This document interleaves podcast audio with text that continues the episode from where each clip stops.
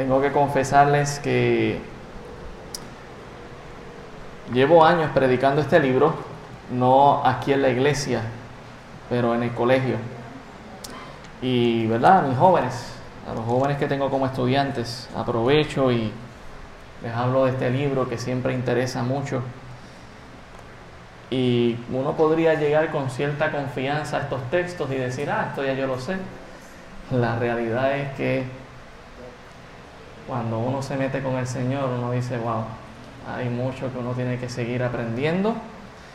Somos estudiantes de la palabra de Dios y seguimos aprendiendo de este poderoso mensaje del libro que encontramos en Apocalipsis. Hermanos, hoy estaremos en Apocalipsis 12, si puede estar conmigo de pie. El tema, la revelación de Jesucristo para sus siervos. Y el título de esta mañana es La gran guerra de todas las edades. La gran guerra de todas las edades. Estaremos leyendo todo el capítulo 12 de manera alterna. Yo leo el verso 1, ustedes leen el verso 2 y nos uniremos en el 17. Apocalipsis capítulo 12. Si llegó a los mapas o a la concordancia, se pasó. ¿Ok? Así que capítulo 12, versículo 1, la palabra del Señor dice, apareció en el cielo una gran señal, una mujer vestida de sol, con la luna debajo de sus pies y sobre su cabeza una corona de dos estrellas.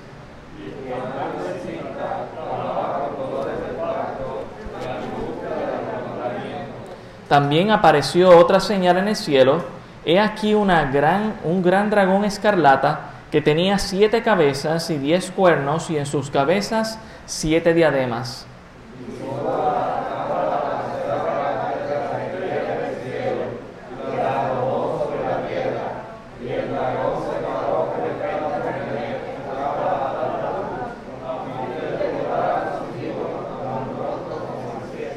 Y ella dio a luz un hijo varón que regirá con vara de hierro y a todas las naciones. Y su hijo fue arrebatado para Dios y para su trono.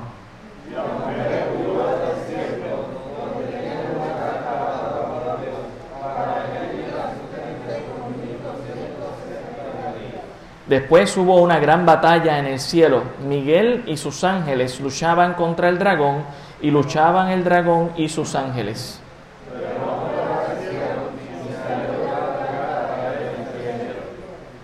Y fue lanzado fuera el gran dragón, la serpiente antigua, que se llama Diablo y Satanás, el cual engaña al mundo entero, fue arrojado a la tierra y sus ángeles fueron arrojados con él.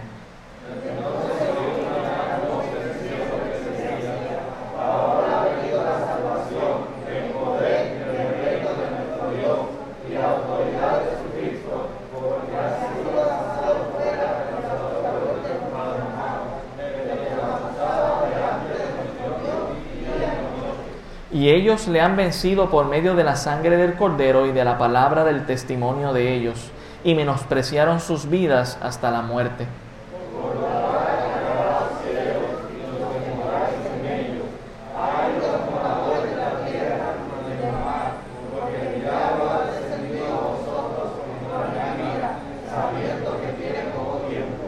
Y cuando vio el dragón que había sido arrojado a tierra, a la tierra, persiguió a la mujer que había dado a luz al varón.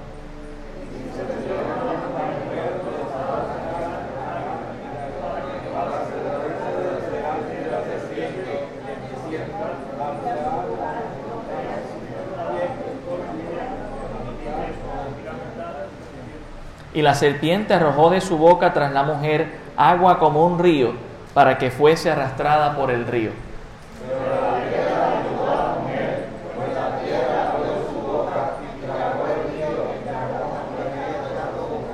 Todos juntos.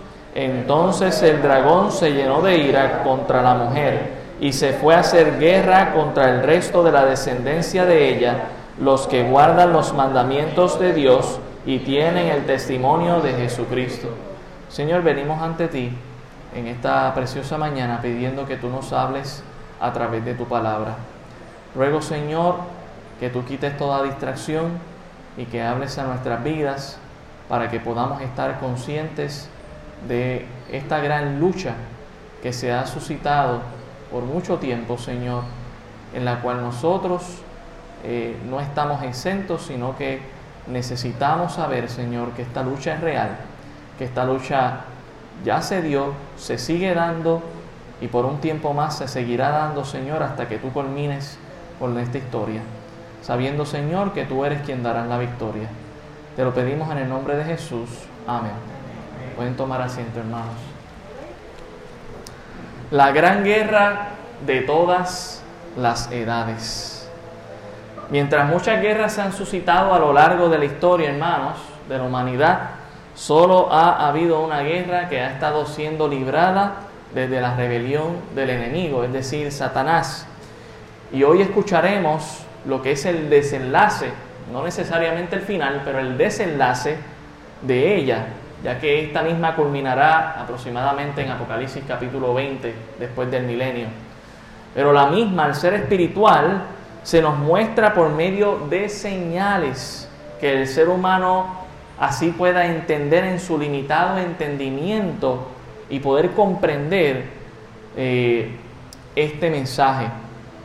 Este, esta sección que vemos aquí en el capítulo 12 es una sección que está indicada como una señal. Lo dice el mismo apóstol y profeta. Una señal, hermanos, lo que hace es que informa, avisa, advierte de algo. Al ser eh, eh, aviso, permite dar conocer cierta información.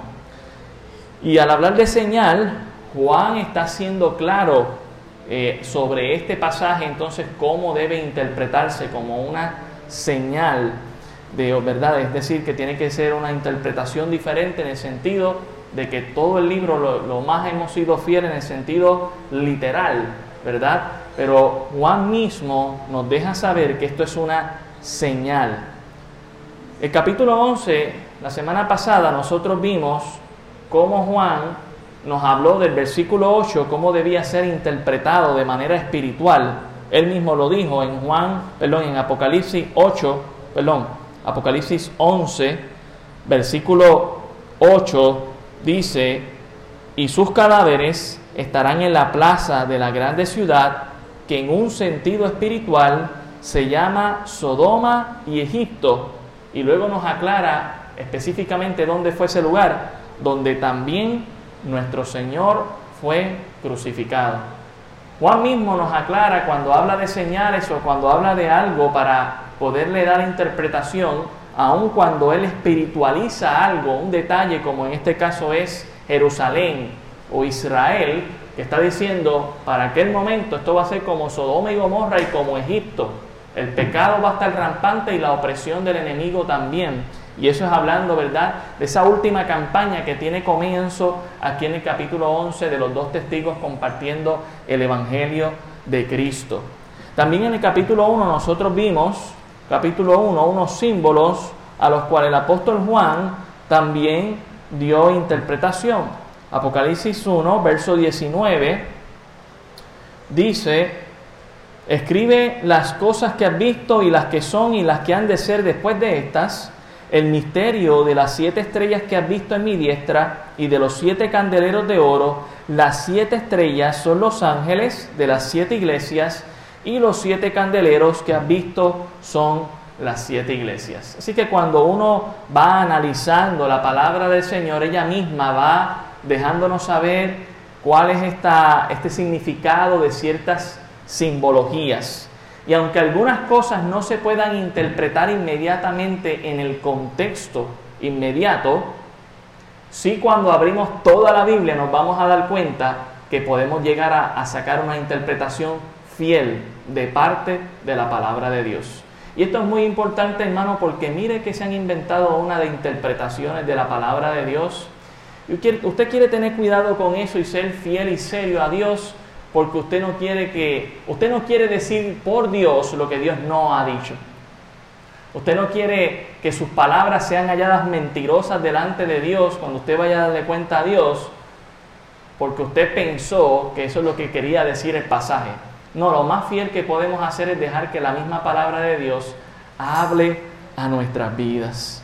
Hermano, la realidad del libro de Apocalipsis es que si usted lee detenidamente los 65 libros anteriores, usted puede descifrar casi todo el libro.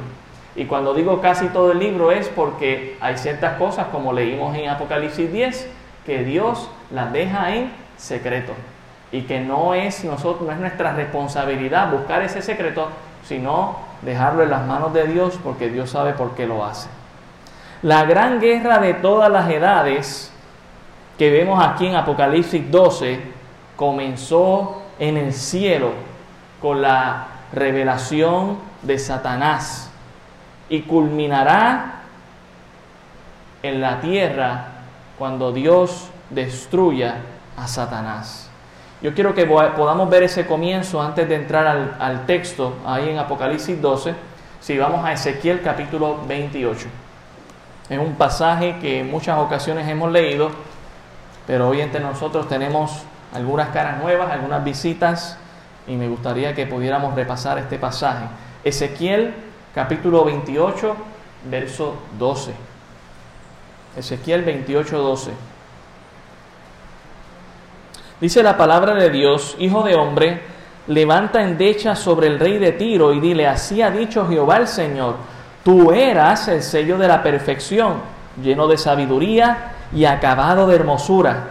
En Edén, en el huerto de Dios estuviste, de toda piedra preciosa era tu vestidura de corneria, topacio, jaspe, crisólito, berilo, ionice, de zafiro, carbunclo, esmeralda y oro, los primores de tus tamboriles y flautas estuvieron preparados para ti en el día de tu creación. Tú, querubín, grande protector, yo te puse en el santo monte de Dios. Allí estuviste, en medio de las, de las piedras de fuego te paseabas. Perfecto eras en todos tus caminos desde el día que fuiste creado hasta que se halló en ti maldad. Y esa maldad que corrompió a este querubín hermoso lo convirtió en el adversario que nosotros conocemos como Satanás, como el diablo, como la serpiente antigua. Desde ese momento, mire, yo quiero que usted sepa algo acerca de Dios. Dios lo creó perfecto, como dice el verso 15 porque hay gente que dice, ah, pues si Dios creó a Satanás, pues Dios creó el pecado, o Dios creó el mal. No, Dios creó a ese ser perfecto, lo creó con voluntad y lo creó con libre albedrío. Obviamente Dios le dijo, tú me vas a adorar a mí, pero él no quiso hacerlo. Y aquí es donde comienza esa rebelión, esta gran guerra, hermanos, que se ha suscitado en todas las edades. La gran guerra de todas las edades ha seguido en la tierra desde Adán y Eva. Ha continuado. Si vamos allá nuevamente a Apocalipsis capítulo 12, veremos cómo el apóstol Juan a través de esta señal que él ve, se está resumiendo esta gran guerra. Apocalipsis 12, verso 1 dice, apareció en el cielo una señal. ¿Y cuál es esta señal que él ve? Una mujer vestida de sol, con la luna debajo de sus pies y sobre su cabeza una corona de dos estrellas. El apóstol Juan no va a interpretar el pasaje porque ciertamente el contexto de donde él está ah, dando este pasaje y hablando de esta revelación, ciertamente eh, eh, los creyentes estaban bastante claros de quién era esta mujer. Pero ya han pasado dos mil años, Mucha gente se ha metido a interpretar estos mensajes, estas señales, y para nuestro tiempo es necesario volver a la escritura y averiguar quién es esta mujer. Vestida de sol, con la luna debajo de sus pies, con las dos estrellas como una corona. Así que vamos a algunos pasajes para identificar quién es esta mujer. Isaías capítulo 50, verso 1, es un pasaje que vimos esta semana, el, martes los que estuvimos aquí en el estudio de Isaías 50, eh, nosotros interpretamos, ¿verdad?, a esta mujer. Mire lo que dice 50, eh, Isaías 51. Dice, así dijo Jehová, ¿qué es la carta de repudio de vuestra madre con la cual yo la repudié? ¿O quiénes son mis acreedores? ¿A quiénes yo os he vendido? He aquí que por vuestras maldades sois vendidos y por vuestras rebeliones fue repudiada vuestra madre. El profeta está hablando a través de Dios diciéndole a los hijos de Israel quién es su madre. ¿Ok? Volvamos allá, vamos a otro pasaje, perdonen, Jeremías capítulo 4, verso 31. Y usted verá que según vayamos a algunos pasajes, se nos va a ser fácil de entender. Jeremías 4, 31. Dice la palabra, porque oí una voz como de mujer que está de parto, angustia, como de primeriza, voz de la hija de Sión, que lamenta y extiende sus manos diciendo, ay de mí, que mi alma desmaya a causa de los asesinos. Mire también Lamentaciones, el capítulo 1, el verso 1. Lamentaciones 1, 1. Y usted sabe que hace unos meses atrás estuvimos predicando de lamentaciones. Mire el 1.1, dice, ¿cómo ha quedado sola la ciudad populosa? La grande entre las naciones se ha vuelto como viuda. La señora de provincias ha sido hecha tributaria. Hablando del pueblo de Israel, de, de Jerusalén. Mire Oseas, Oseas 3.1. Y la razón por la que voy a tantos pasajes, déjenme decirle, hay como 50 más, es para que usted vea que Dios ha sido consistente con esto. Oseas 3.1 dice, me dijo otra vez Jehová, ve, ama a una mujer amada de su compañero, aunque, aunque adultera, como el pueblo de Jehová, como el amor de Jehová para con los hijos de Israel, los cuales miran a dioses ajenos y aman tortas de pasas. Mire Miqueas, capítulo 4, versículo 9. Miqueas 4 9. No se preocupe si no está llegando los textos, se puede quedar en Apocalipsis 12. Yo estoy grabando el audio y usted después con calma los puede ver. Si me quiere acompañar, no, tampoco, tampoco hay ningún problema. Miqueas 4 9. Ahora, ¿por qué gritas tanto? ¿No hay rey en ti? ¿Pereció tu consejero que te ha tomado dolor como de mujer de parto?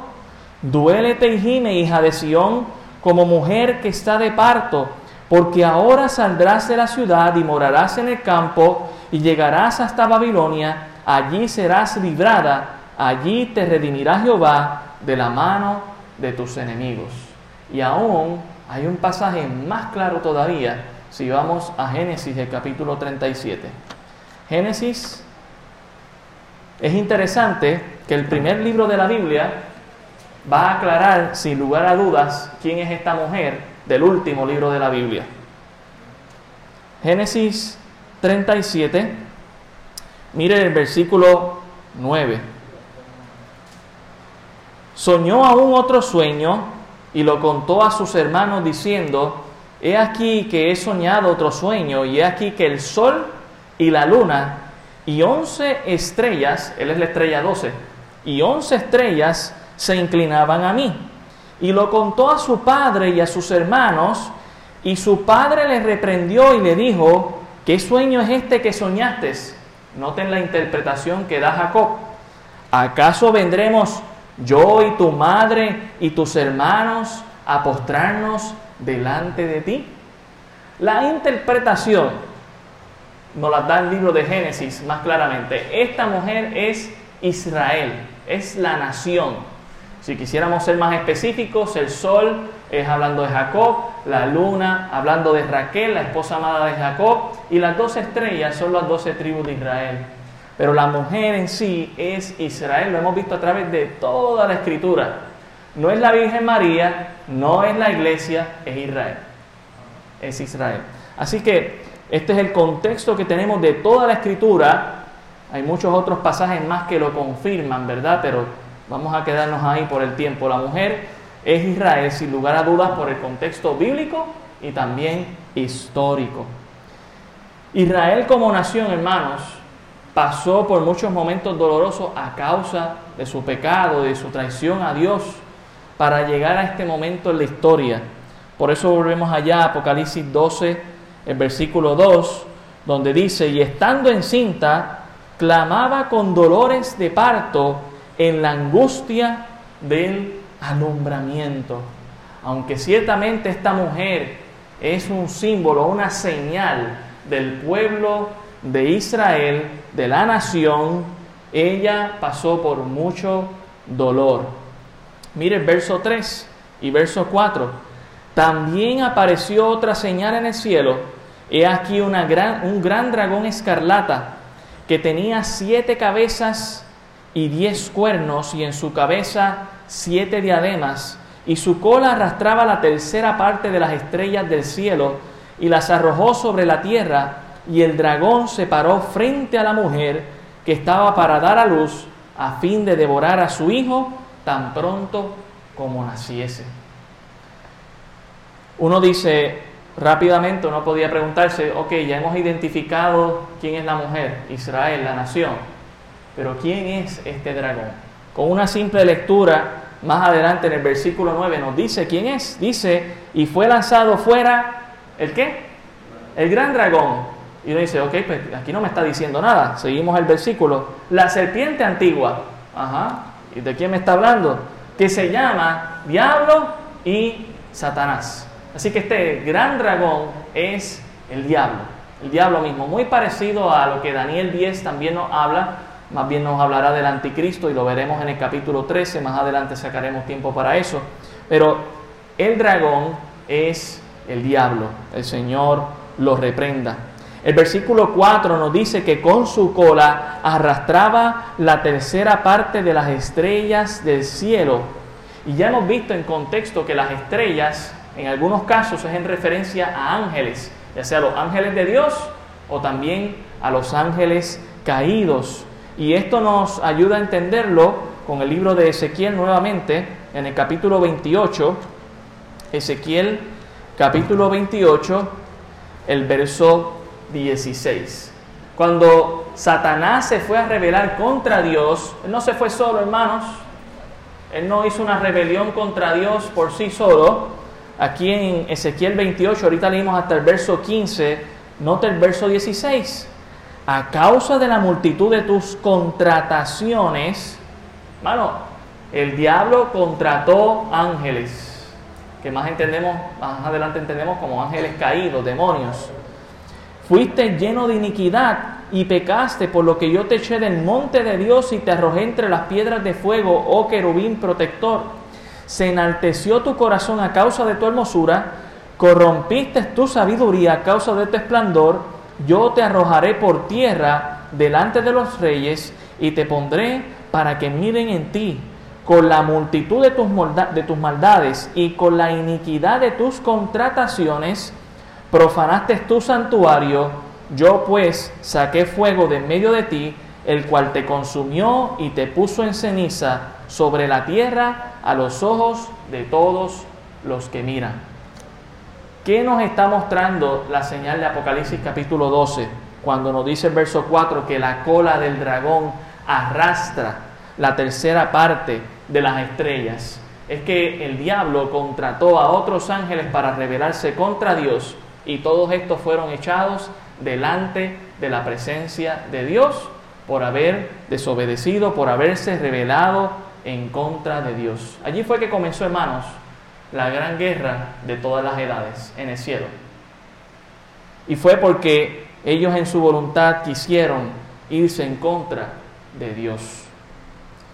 Esta guerra, hermanos, ha seguido continuando. Mire lo que dice el verso 4.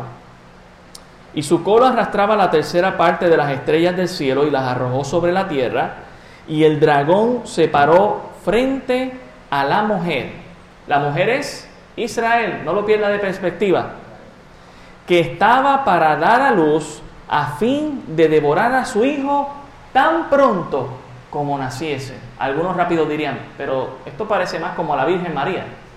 Hermanos, cuando nosotros analizamos cuando se dio la promesa, allá en Génesis 3.15, si usted va conmigo, por favor, Génesis 3.15, no sé si hoy terminemos, pero haremos nuestro mejor. Génesis 3:15 dice, y pondré enemistad entre ti y la mujer, y entre tu simiente y la simiente suya, esta te herirá en la cabeza y tú le herirás en el calcañar. Dios hizo una promesa en el mismo momento en que Adán y Eva fallaron, incitados por Satanás. Y esa promesa es que Dios traería un Salvador a través del mismo linaje de Adán y Eva. Así que, ¿qué usted cree que haría Satanás para evitar que eso pasase? Lo que nos está diciendo la señal de Apocalipsis 12. El dragón se paró frente a la mujer, al pueblo de Israel, a la nación, para evitar, ¿verdad? En su, en su sabiduría, tratar de evitar, no lo pudo evitar, pero tratar de evitar que este Mesías, que no se sabía en cuál, en cuál momento iba a llegar, llegara. Y si aún llegara a ser devorado por el dragón.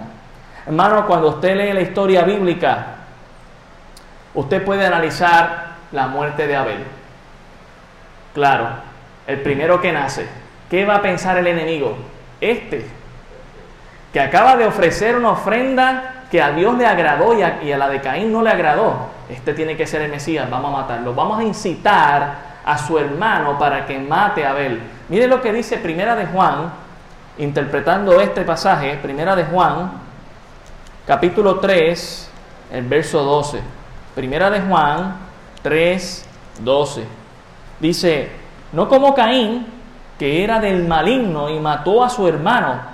¿Y por qué causa le mató? Porque sus obras eran malas y las de, de su hermano justa. Hermano, desde, desde Abel y Caín, el enemigo estaba pendiente a la llegada de ese Mesías y todo lo que Satanás pensaría que venía del Mesías, él lo intentó frustrar. Hermano, si nosotros analizamos Génesis 6, el acceso de los demonios materializados para levantarse con las hijas de los hombres y mezclarse con ellas y crear gigantes, fue un intento para desarraigar el linaje del ser humano y que el Mesías no llegara. Los intentos de Faraón y Abimelech para tomar a Sara, la esposa de Abraham. Estos dos hombres pusieron su mirada en la esposa de Abraham en Génesis 12. Asimismo, más adelante, el intento del rey Abimelech para tomar a Rebeca, la esposa de Isaac, en el Génesis capítulo 26. Asimismo, Esaú quiso matar a Jacob, quien tenía la bendición de su padre Isaac. Si vamos allá a Génesis 27, para que usted vea cómo lo dice. Génesis 27. No voy a leer todos los pasajes por todo el tiempo, hermano. Yo estoy mencionándolos. Usted en el audio luego los puede repasar. Génesis 27, verso 41. Dice, y, y, aborreció Esaú a Jacob por la bendición que con su padre le había bendecido, y dijo en su corazón, llegarán los días del luto de mi padre, y yo mataré a mi hermano y fueron dichas a Rebeca las palabras de Saúl, su hijo mayor, y ella envió y llamó a Jacob, su hijo menor, y le dijo, he aquí Esaú, tu hermano, se consuela acerca de ti con la idea de matarte, incitado por el diablo. Los hermanos de José, quien tuvo el sueño de las estrellas, del sol, la luna, los hermanos de José quisieron matarle. Eso está en Génesis 37, del verso 16 al 19 Judá se metió, intervino, no, mejor vamos a venderlo. De hecho, quiero dejarles saber que por cada idea que el enemigo trató de intervenir, siempre Dios trajo una opción. Por ejemplo, en el caso de Abel, Abel murió, pero Dios dio a Seth, a Adán y a Eva. En el caso de Génesis 6, que los hijos de Dios, ¿verdad? Estos ángeles caídos se mezclaron con las hijas de los hombres, Dios halló a Noé y lo que hizo fue que mandó el diluvio que acabó con todo menos con esa familia. En Génesis 12, Abraham terminó orando tanto por Abimelech y por Faraón para que los tumores que les estaban saliendo y las enfermedades y las muertes cesaran. Y también en Génesis capítulo 6, 26, las mujeres que no estaban dando a luz, también Isaac oró para que pudieran volver a dar a luz. En Génesis 27, eh, Jacob logró reconciliarse con su hermano unos años después. En Génesis 37, Judá intervino y no lo mataron, lo vendieron y terminó siendo una bendición. Más tarde, en la historia, influyó, Satanás influyó en el corazón de Faraón para que matase a todos los varones de Israel que, que nacieron bajo la esclavitud. Eso está en Éxodo capítulo 1 del 15 al 22. Pero Dios proveyó de dos mujeres fieles, que eran parteras y que no mataban a los niños. Luego la acción más adelante de Saúl para matar a David, con quien Dios iba a hacer un pacto. Eso está en 1 Samuel capítulo 18, 10 al 11. Las tantas veces que Saúl quiso matar a David. Más adelante en la historia, Satanás incita a David a realizar algo incorrecto para Dios, que era hacer, realizar un censo militar. Eso está en Primera de Crónicas capítulo 21. Mucha gente murió por eso. Más adelante en la historia, la acción malvada de Atalía para destruir la descendencia de Judá. Casi exterminó a todos, menos a un niño que guardaron. Más adelante en la historia, la coalición de Siria e Israel contra Judá, donde Isaías profetiza precisamente de ese Mesías que iban a ser. Eso está en Isaías 7. Más adelante en la historia, otro intento diabólico se produjo con la orden de Amán, consejero del rey Asuero, para matar a todos los judíos en el reino persa. Eso está en Esther, del capítulo 3 al 9. Aun cuando el Mesías había nacido, en Mateo capítulo 2, versículo 16, Satanás incitó a Herodes para matar a todo niño judío menor de dos años. Todo esto demuestra que el diablo siempre ha querido frustrar los planes de Dios, pero ¿sabe qué?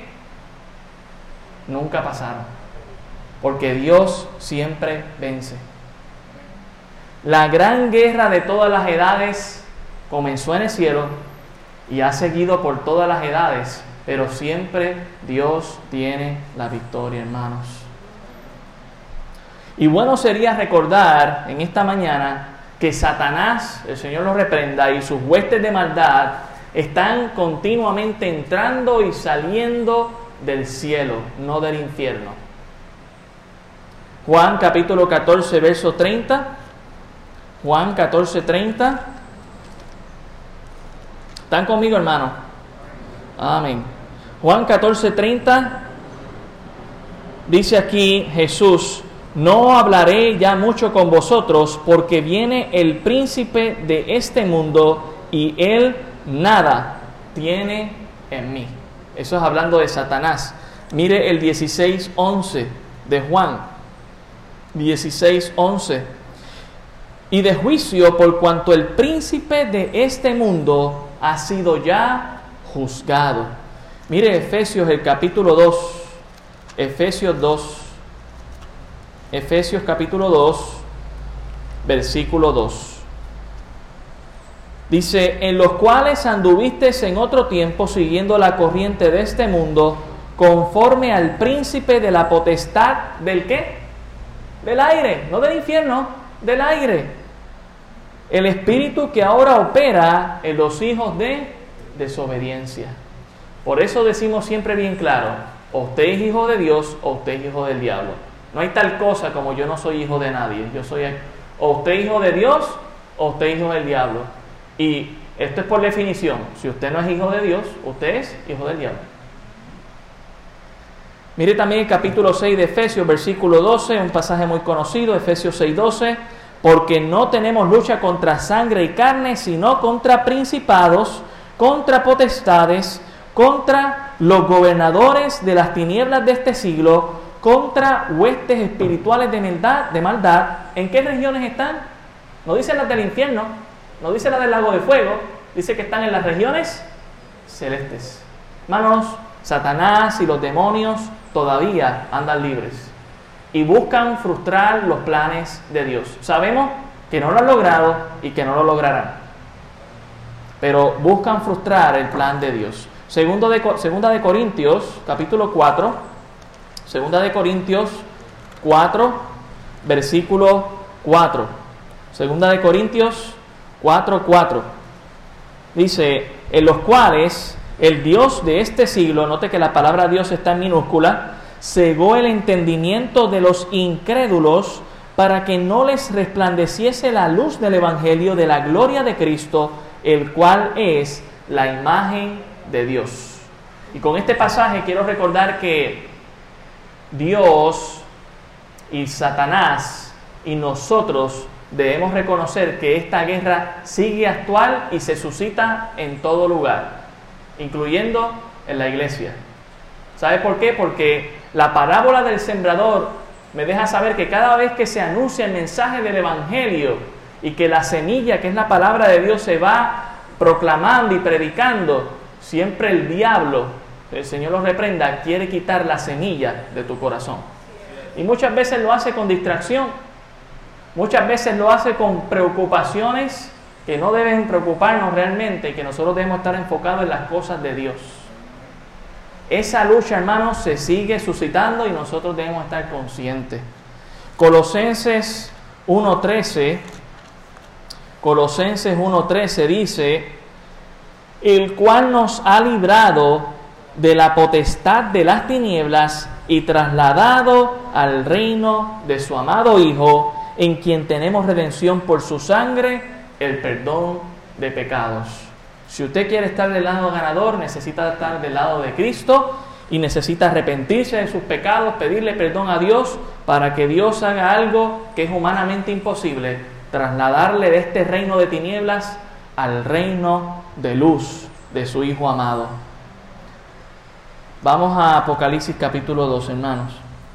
Apocalipsis 12, versículo 4 y su cola arrastraba la tercera parte de las estrellas del cielo y las arrojó sobre la tierra y el dragón se paró frente a la mujer que estaba para dar la luz a fin de devorar a su hijo tan pronto como naciese. Y eso es lo que hemos estado analizando en este momento. Toda esta historia desde Génesis hasta nuestros tiempos, aunque ya sabemos que verdad, Jesucristo nació y en los días de Jesús Herodes se levantó y trató de eh, de matar a Jesús. Los magos, para empezar, nunca se fueron de vuelta a Herodes. No sé si recuerda que Herodes le dijo, vayan ustedes y adoren y después me avisan para ir yo a adorar, a adorar, meter una puñalada, lo que iba a hacer, ¿verdad? Pero sabemos que eso no se llegó a dar porque los magos no llegaron allá, no se devolvieron a donde Herodes. Mire el versículo 5, y ella dio a luz un hijo varón tenemos que seguir pensando que es el pueblo de Israel, aunque en última instancia sabemos que fue María quien lo hizo, ¿verdad? Pero esta nación, la cual Dios escogió por haber escogido a Abraham, el padre de la fe, con quien hizo las promesas, y a quien le dijo, en ti serán benditas las naciones de toda la tierra a través de él, es que trajo esa bendición hasta que se dio el cumplimiento. Dice el verso 5, y ella dio a luz un hijo varón, que regirá con vara de hierro a todas las naciones. Esto es hablando del reino milenial, cuando Cristo esté aquí en la tierra, hermanos, cuando Cristo imponga su política pública, donde el que no quiera hacer lo que Dios quiera será decapitado. Va a ser con vara de hierro. No va a ser como cuando vino la primera vez, que vino en son de paz y de amor, porque lo que quería era ganar el corazón de sus súbditos sino que ahora vendrá y reinará. Noten lo que dice el verso 5. Y su Hijo fue arrebatado para Dios y para su trono. Sabemos que con lo que Dios hizo estando aquí en la, en la tierra y muriendo por nuestros pecados, Él resucitó al tercer día y como nos dice Filipenses el capítulo 2, Él ahora está sentado a la diestra del Padre. Mano, esta guerra se ha suscitado por mucho tiempo. Y voy más allá, bueno, ¿verdad? No me quiero adelantar, pero el enemigo siempre también ha tenido acceso a, Dios para acusarnos día y noche. Esta guerra se sigue dando. ¿Está usted consciente de ella? Usted no la ve, yo tampoco la veo, Juan tampoco la veía. Lo que vio fue esta señal que hizo claro que esta guerra se sigue dando. Ahora nosotros sabemos el final y nos alienta. Dios va a ganar. Jesús va a triunfar y el creyente será salvo. Mire lo que dice el verso 6. Y la mujer huyó al desierto donde tiene lugar preparado por Dios para que allí la sustente por 1260 días. Note por qué sigo insistiendo que esta mujer es el pueblo de Israel. María no tenía que huir a ningún lado después que ya tuvo a luz a su hijo. Ellos sí estuvieron dos años en Egipto, pero luego se devolvieron. Esta está huyendo, no por dos años, dice aquí, ¿cuántos días?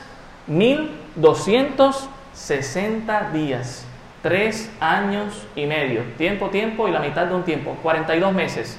Es la diferente manera en que usted va a analizarlo en la escritura. Es el mismo tiempo. Así que nos está hablando del pueblo de Israel, el cual seguirá en esta guerra durante la tribulación, en la gran guerra de todas las edades, porque Dios todavía tiene un propósito para ese pueblo. Recuerde que Cristo le prometió a David que él reinaría.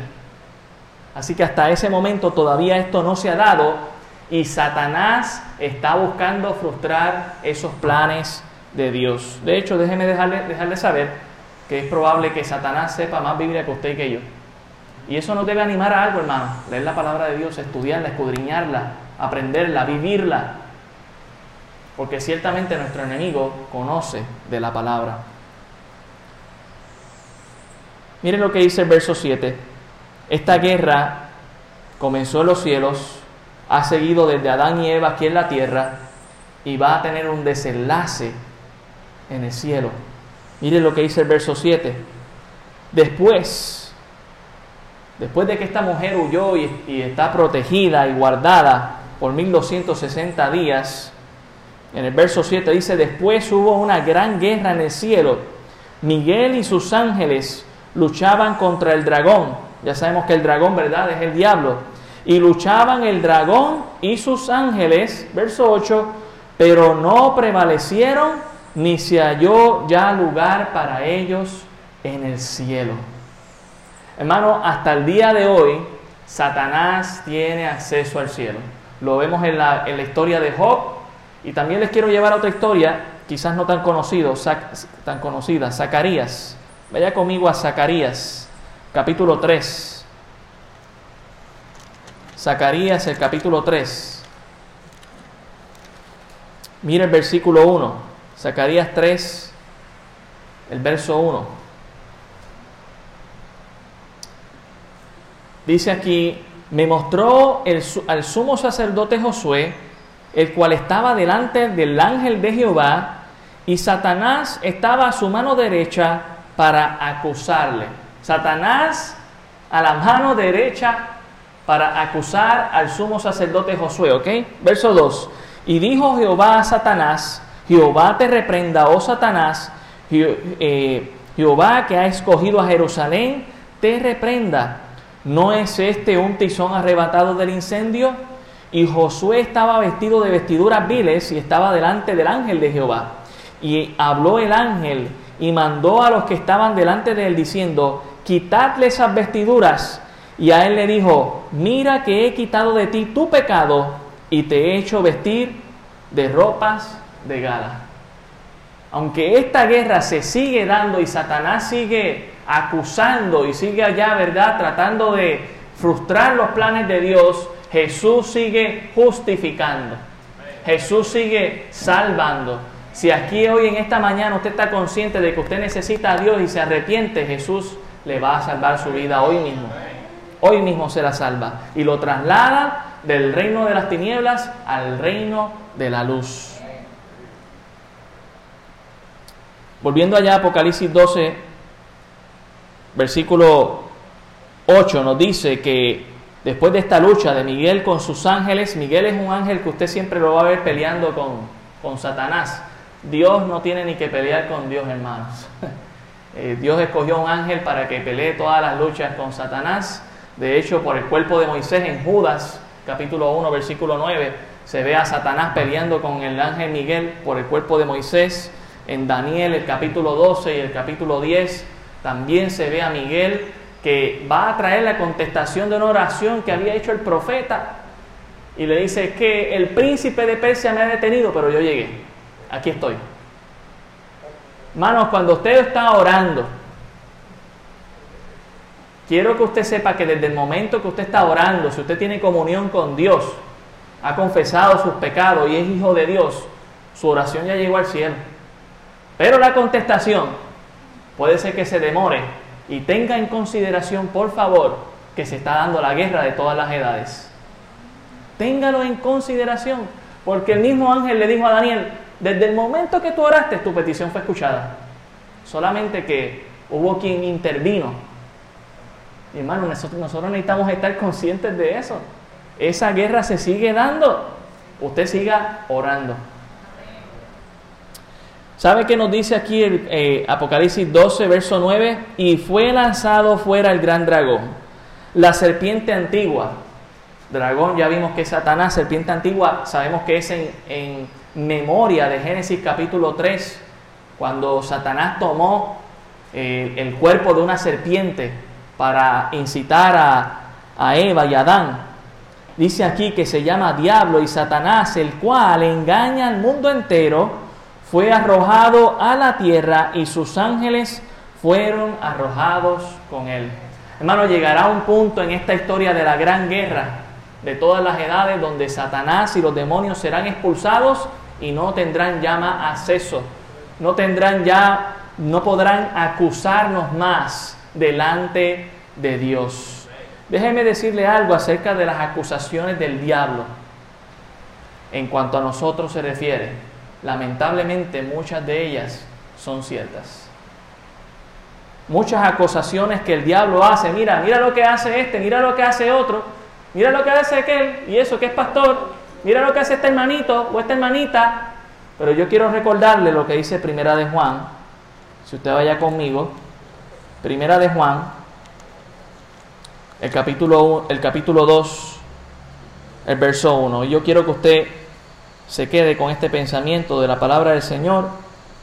Primera de Juan 2.1, hijitos míos, estas cosas os escribo para que no pequéis, y si alguno hubiere pecado, abogado tenemos para con el Padre, a Jesucristo el justo, y Él es la propiciación por nuestros pecados, y no solamente por los nuestros, sino también por los de todo el mundo.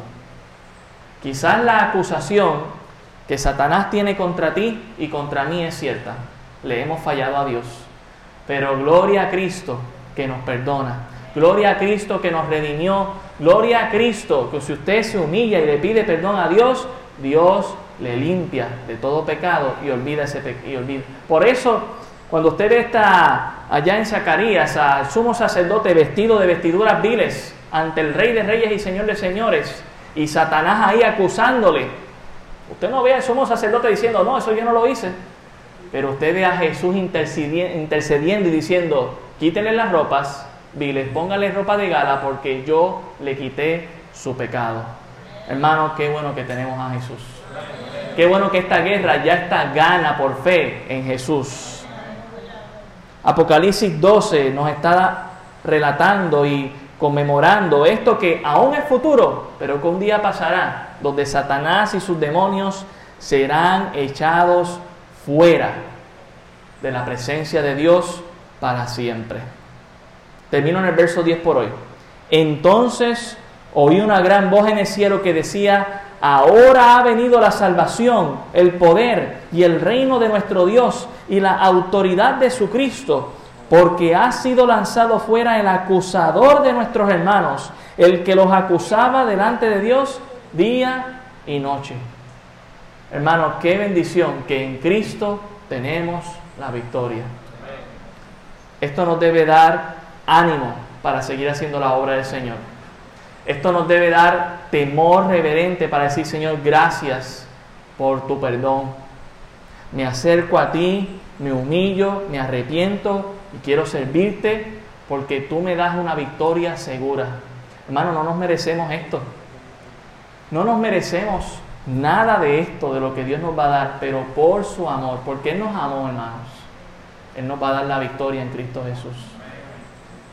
¿Qué tal si hoy le pedimos perdón a Dios y le damos gracias desde ya y celebramos esta victoria que un día se va a materializar es la gran guerra de todas las edades. Todavía se está dando. La batalla es cruel, pero quien permanece fiel al Señor, dice la palabra del Señor, que permanece para siempre.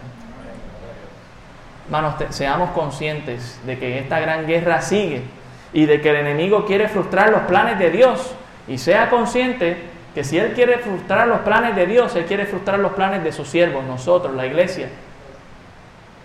Por lo tanto, nosotros tenemos que estar agarrados del Señor y ver a través de la historia cómo en cada ocasión, cada vez que el enemigo quería frustrar los planes, Dios siempre proveía de un nuevo plan. Y nosotros lo tenemos en Cristo Jesús, el Rey de Reyes y Señor de Señores, el pastor de esta iglesia.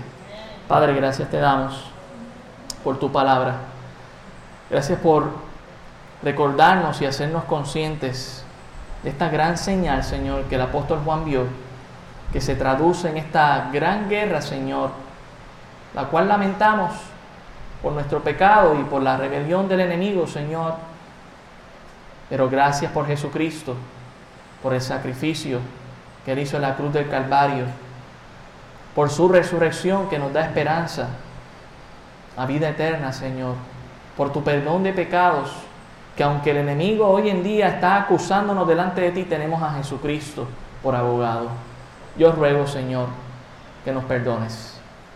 Yo ruego, Señor, que tus palabras de tu Espíritu Santo nos den aliento y ánimo para seguir sirviéndote a ti con todo, Señor, lo que nos queda. Gracias te damos por todo en el nombre de Jesús. Amén. Ah, no, Dios le, Dios le